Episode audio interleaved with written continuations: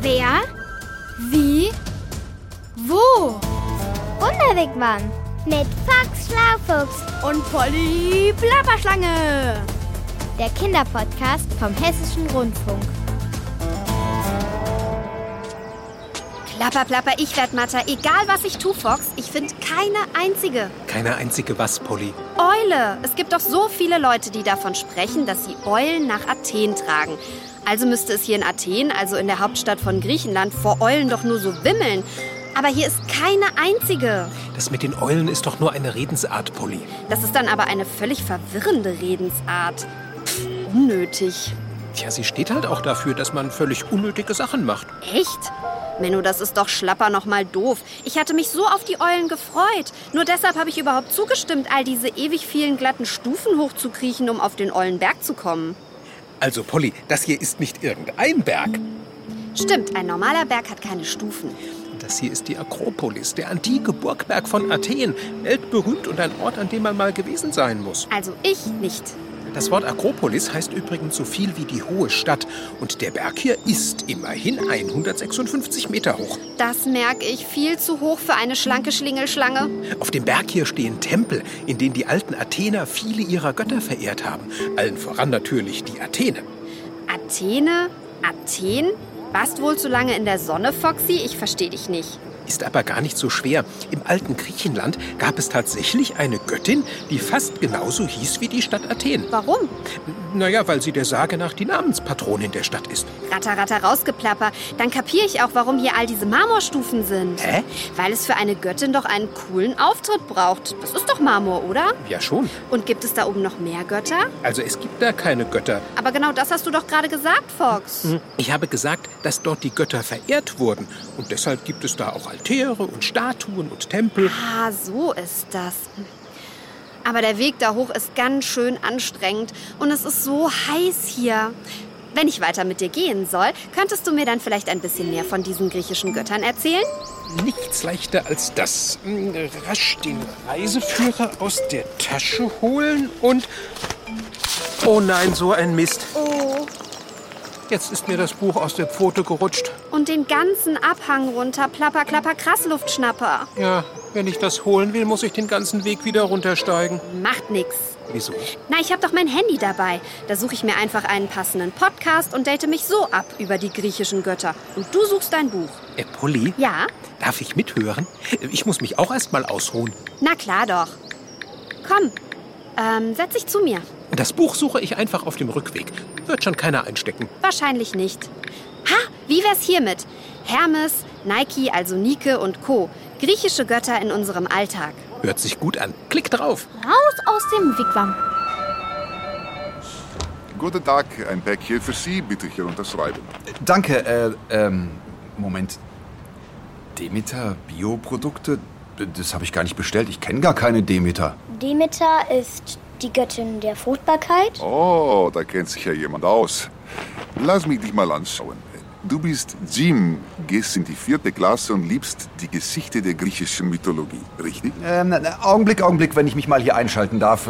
Immerhin bin ich der Sprecher dieser Wunderwigwarm-Folge. Also, woher wissen Sie denn das alles? Ich meine, wer, wer, sind Sie überhaupt und Ich bin... wie sehen Sie denn Ach so. aus? Sie sind ja nicht mal richtig Also, angezogen mit Ihrem dünnen Tuch da über der Schulter und dann auch noch in Sandalen. Hey, Moment. Und äh, dann haben Sie noch diese kleinen Flügel an der Seite. Das sind, sind die ein Scherzartikel? Die bewegen sich ja. Gibt's nicht. Gestatten? Hermes, Spezialist für Botschaften aller Art und äh, noch für vieles andere. Hermes war der Götterbote, ist auch der Gott der Diebe, der Reisenden und der Kaufleute. Äh, Jim, meinst du wirklich, der Hermes vom Paketversand hier an der Tür ist der gleiche wie ein Gott aus der griechischen Mythologie? Ja? Also, sorry, da muss ich zur Sicherheit nochmal bei der Archäologin Maria Messner vom Archäologischen Museum Frankfurt nachfragen. Ja, er passt, weil er auch ein Bote ist für die Götter. Die Götter, die, die im Olymp sitzen, die reisen ja nicht in der Gegend herum und überbringen ihre Botschaften, sondern die schicken Hermes los. Daher passt der Paketbote sehr gut. Naja, aber Jim meinte eben, unser Paketbote wäre gleichzeitig auch der Gott der Diebe.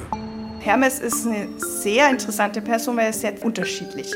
Der ist ein bisschen, ja, frech und durchtrieben. Der hat nämlich schon als kleines Kind die Rinder seines Bruders gestohlen von Apollon und hat aber, als die Mutter ihn zur Rede gestellt hat, gesagt, das kann gar nicht sein, ich bin noch viel zu jung für sowas. Ich war das sicher nicht. Also er ist sehr, ja, durchtrieben vielleicht auch, aber auf eine sympathische Art. Äh, hallo, äh, ich stehe noch hier. Könnt ihr mal aufhören, über mich zu reden? Nehmt mir mal lieber das andere Päckchen auch noch ab. Hm? Komm. Nike Sportschuhe? Wenn ich Nike lese, muss ich immer an Nike denken. Ich lese es immer falsch. Also heißt das jetzt Nike oder ähm, gab es Nike auch schon bei den alten Griechen? Sie ist zuständig vor allem für das Thema Sieg. Also, dass man erfolgreich ist. Hm, tatsächlich also auch eine griechische Göttin. Nike gleich Sieg. Na, wenn man Sportschuhe nach ihr benennt, wird man siegreich. Passt ja eigentlich ganz gut. Au, die Spezialistin schüttelt den Kopf. Sieg hat viele verschiedene Facetten. Es kann im Sport sein, da ist es mehr die Athener. Das kann im Kampf sein, dann ist es so die Kriegsgötter, wie Ares zum Beispiel. Oder Nike, die ist mehr der Sieg auf politischer, auf herrschaftlicher Ebene. Ah, okay, dann passt die Göttin doch nicht ganz zu den Sportschuhen. Naja, vielleicht waren die Namensfinder noch nicht ganz perfekt informiert, aber tja, Damals gab es halt noch keinen Wunderwigwam Kinderpodcast. Also, ich finde es ja schon cool, dass die griechischen Götter sich auch heute noch in unserem Alltag verstecken. Ha! Und das tun wir mehr und öfter, als du denkst. Ich, also Hermes, im Paketdienst, aber auch ganz woanders kann man uns finden. Aha, und wo? Hm, na, denk doch zum Beispiel mal an ein Geschäft für Brillen. Hm. Na? Hm, ein Optiker? Ja, na, klingelt's? Puh, also, um ehrlich zu sein, nö. Ach. A-P-O-L-L-O. Apollo Optik. Da steckt mein Bruder drin, Apollon. Ah, verstehe. Aber äh, Brillen und Optiker gab es doch zur Zeit von Apollon noch gar nicht. Apollon ist auch für sehr viel zuständig. Er ist zum Beispiel Gott der Weissagung. Er ist für die Kunst zuständig. Malerei, Musik, Gesang, Dichtung, die unterstehen ihm quasi, die gehören zu ihm aber er kann auch sehr böse sein und vor allem im Sinne der Rache. Und er hat deswegen auch als Attribut Pfeil und Bogen zum Beispiel dabei. Also mit denen kann er sehr, sehr gut umgehen. Also ein bisschen passt es schon, finde ich. Apollo-Optik, weil wenn du irgendwie schlecht sehen kannst, dann kannst du irgendwie beim Bogenschießen nicht gut treffen. ja, aber als ich ihm damals die Rinde geklaut habe, hätte ihm meine Brille auch nichts genutzt. Nicht mal seine Weissagerei hat ihm da geholfen. Ah, überhaupt was hat er immer damit angegeben, dass er in die Zukunft sehen kann? Hat sich sogar einen riesigen Tempel bauen lassen und Mords die Werbetrommel gerührt. Das Orakel von Delphi, Mann, was für ein, äh, wie sagt ihr, äh, Gedöns. Da durfte keiner rein, denn da befand sich Pythia. Und Pythia war die, die im Grunde die Weissagung empfangen hat angeblich durch so Schwefeldämpfe, die da aus dem Untergrund kamen. Und es waren oft sehr kryptische Nachrichten, mit denen man gar nicht so viel anfangen konnten. Die wurden dann vom Priestern notiert und die haben dann den übergeben, beziehungsweise auch ein bisschen übersetzt, diese Nachrichten. Ansonsten hätte man die gar nicht verstanden. Ja, stimmt, davon habe ich schon gehört. Und damit man diese übersetzte Weissagung oder auch eine sonstige Unterstützung von den Göttern bekam, ja, musste man ihnen Opfer bringen. Die Menschen haben dann auch Gold und Essen und Fleisch dann hingebracht. Dann haben die diese dreibeinigen Sockel, in denen dann Asche ist, die dann glüht und dann haben die da dann halt Wein, Tomaten, aber auch irgendwie Silber reingeworfen und dann haben die gedacht, ja, wenn wir das machen, für ihn opfern, dann wird er nett zu uns. Hm, ja, ich meine, wer wird denn nicht gerne besenkt? Und ein bisschen Verehrung schadet auch nicht. Klar, dass wir Götter dann netter sind. Überhaupt waren wir Götter, na sagen wir mal, oft nett zu den Menschen. Vor allem zu den Frauen. Ja, besonders Papa Zeus. Er hat sich gern unter sie gemischt. Ja, der mochte die Frauen, aber hallo. Das ist ein Zeitvertreib, den er ganz gerne verfolgt. Und um die Frauen zu verführen, verwandelt er sich ganz gerne in äh, Tiere. Deswegen kann es auch mal sein, dass er als Schwan zu sehen ist, als äh, Stier Ganz berühmt die Europa, das war eine Königstochter eines asiatischen Königs. Und äh, die entführt er, indem er sich in einen wunderschönen weißen Stier verwandelt und auf dem reitet sie dann davon. Europa? Die Europa, nach der heute unser Kontinent benannt ist? Hm, genau die. Oh, krass. Aber ähm, ist Zeus auch mal ohne Verkleidung auf die Erde gekommen? Ja, da gibt's eine Geschichte. Er hatte eine Liebschaft mit einer Halbgöttin, Semele hieß die. Bei der erschien er immer als Mensch verwandelt, bis sie ihn halt unbedingt mal in seiner richtigen Gestalt sehen wollte. Am Ende hat seine Verlobte Zeus in seiner wahren Gestalt gesehen und er war so schön, dass sie verbrannt ist und dann kam das Kind aus ihrer Asche und Zeus hat es in seine Hüfte gesetzt und dann hat er es einen Monat oder drei Monate rumgetragen und dann wurde das Kind zum Gott des Weines. Ah, den kenne ich. Dionysos heißt der. So heißt auch die Weinhandlung bei mir um die Ecke. Aber diese Story von seiner Geburt, die kannte ich noch nicht. Es ist irre, was Jim alles weiß. Außerdem, na, da steckt ja wirklich enorm viel Magie in den Geschichten. Ich finde das verblüffend, wo uns heute noch überall die griechische Mythologie begegnet. Da brauchst du gar nicht bis nach Griechenland reisen. Auch hier tragen zum Beispiel einige Restaurants den Namen von Zeus Bruder, Poseidon.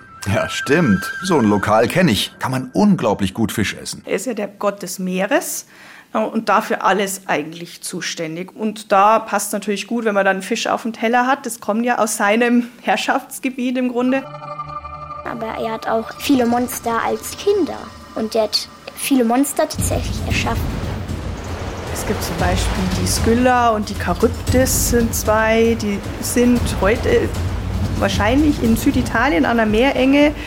Die Charybdis ist so ein Meeresstrudel, in dem die Schiffe versinken. Die Skylla sitzt auf so einem Felsen und schnappt sich einfach die Matrosen von den Schiffen und frisst die. Und das könnte einfach heute für uns objektiv eine Meeresenge sein, aber für die damals, für die Seefahrer waren das halt Ungeheuer, die durch den Meeresgott dort hingeschickt wurden. Uah, das klingt ja gruselig. Hm, Aber sag mal, Jim, wenn du dich so gut auskennst, die griechischen Götter können ja auch ganz schön gehässig sein, oder? Also es gibt viele Geschichten, wo die Götter nett zu den Menschen sind, aber auch halt andersrum, dass die die Menschen bestrafen. Na ja, gut, aber nur wenn es sein musste.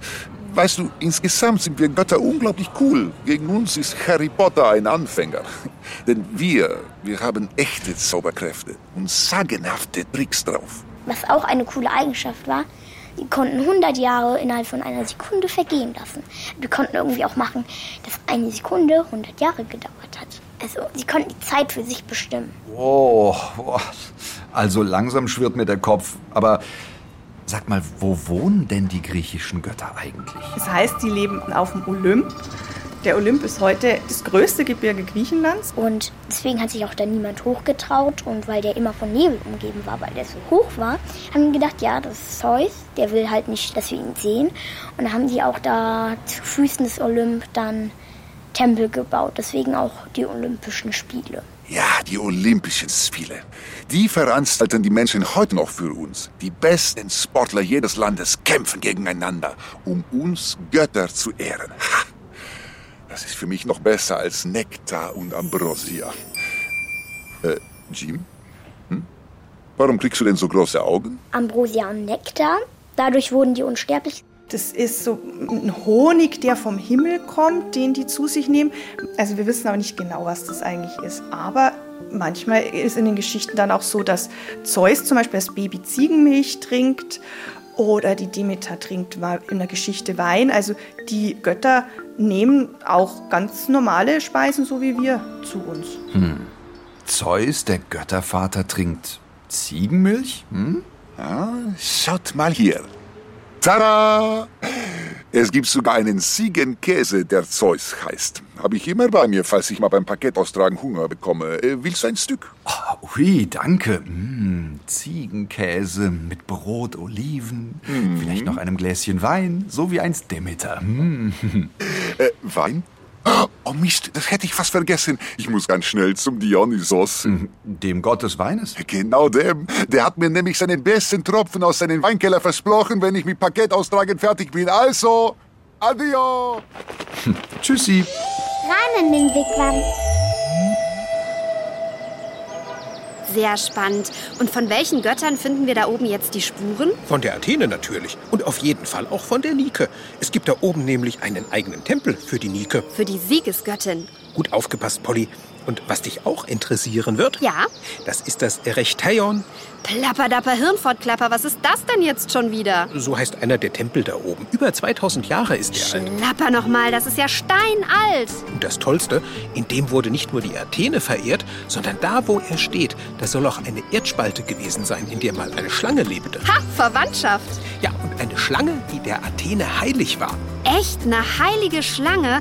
Heiliger Schlapper Bimbam, also das gefällt mir, Foxy. Diese Athene ist echt eine coole Göttin. Warum? Na, alle, denen Schlangen heilig sind, sind doch wahnsinnig sympathisch. Also, dann lass uns jetzt mal die letzten Stufen nehmen und uns auf der Akropolis umschauen. Hm, weit ist es nicht mehr. Na dann auf. Kennst du übrigens schon den, wenn hinter Griechen Griechen kriechen, kriechen Griechen Griechen nach? Ist das nicht lustig? Oh, Polly. Ich glaube, wir machen jetzt mal besser Schluss für heute. Hau, Aber ich hätte da noch was. Polly. Na gut, genug geplappert. Ich bin fort. Bis zum nächsten Ort. Genau. Ciao mit Hau. Das war der Wunderwegwam Kinderpodcast Mit Box Schlaufuchs und Polly Plapperschlange. vom Hessischen Rundfunk. Diesmal von Yvonne Koch. Du musst wohl immer das letzte Wort haben, Polly. Schlapperplapper, du sagst es, Foxy. Ciao.